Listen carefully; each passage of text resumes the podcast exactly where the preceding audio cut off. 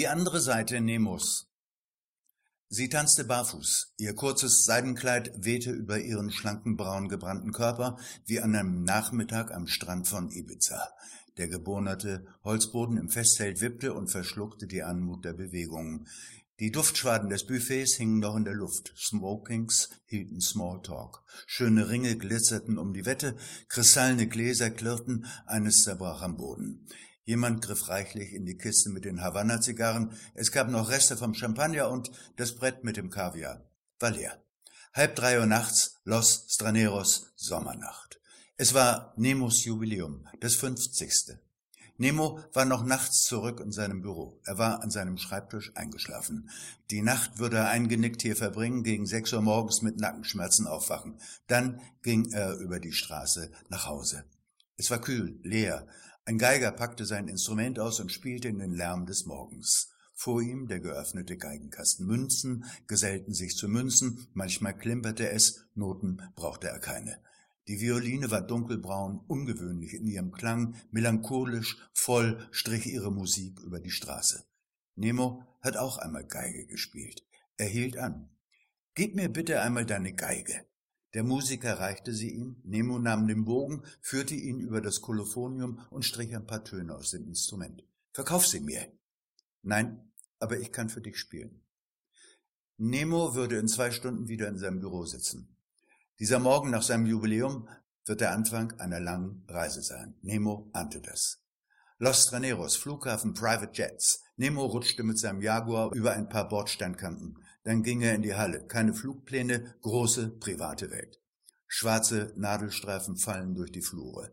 Limousine mit Chauffeur, die smarten Engländer elegantierten sich zum Verwaltungsgebäude von WMIA. Nemo fuhr hinterher. Konferenzraum 105. Stockwerk. An den Wänden hingen beiläufig Werke zeitgenössischer Maler, Marmorfußboden, Reichtum wird hier dekliniert. Lederne Clubsessel, Mahagoni oder noch selteneres. Die Stilettoabsätze der Sekretärin gaben der Kühle eine fast verbotene Erotik. Der Obernadelstreifen blickte auf seine Uhr. Nemo erschien. Meine Herren, was gibt's? Natürlich wusste er, worum es ging. Er ist ein alter Fuchs. Großes Kino.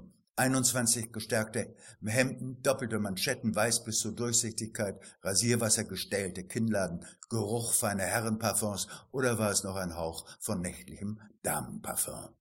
Manschettenknöpfe rieben am Papier, Folien wurden geworfen, Due Diligence, Kreuzverhör der Zahlenmenschen, Rede und Antwort wie aus Schützengräben. Papiere raschelten hastig, Anwälte tuschelten, die Berater vermeiden Blickkontakt, Nemo gähnt. Meeting Room. Langweilige Wellen ziehen sich gegenseitig und am Zeiger der Uhr.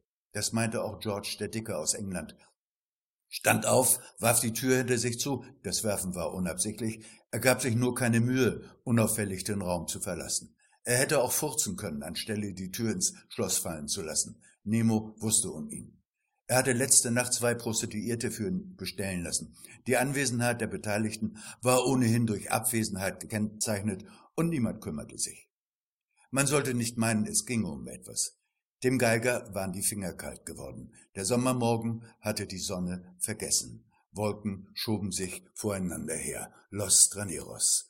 Regentropfen fielen aus dem Grau, die Melancholie spielte von selbst. Die Stadt reflektierte sich auf dem Lack seiner Violine, dann verschwand sie im Geigenkasten. Ein Italiener, groß, verschwenderisch, schlank, pechschwarze Haare, klassisch gezeichnetes Gesicht, hohe Wangenknochen, Lippen, die lächelten, auch wenn sie stillstanden. Er war hier fremd. Der Lärm der Straße spiegelte sich in seinen braunen Augen. Lärm? Er hörte nur Musik, kein Lärm. Das Staccato der Großstadt verlor sich in einem Adagio. Albinoni vielleicht. Er summte den zweiten Satz. Die Zeit verlangsamte sich, bis sie anfing, rückwärts zu laufen. Nemo stand auf. Erstmal eine rauchen. Er stand allein auf dem Flur vor dem Konferenzraum.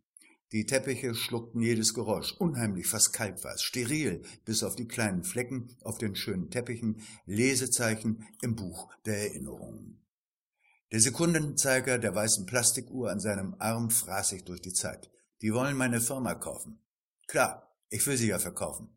Haben die die Kohle überhaupt? Gedanken zogen durch den Rauch seiner Zigarette. Jemand brachte ihm einen schwarzen Kaffee. Kaffee. Seine Mutter trank gern Kaffee. Ich bin stolz auf dich, sagte sie. Sie würde nie sagen, ich habe dich lieb. Nemo wusste, dass das aber so gemeint war. So bekam er ein Gespür dafür, was hinter Gesten und Worten liegt.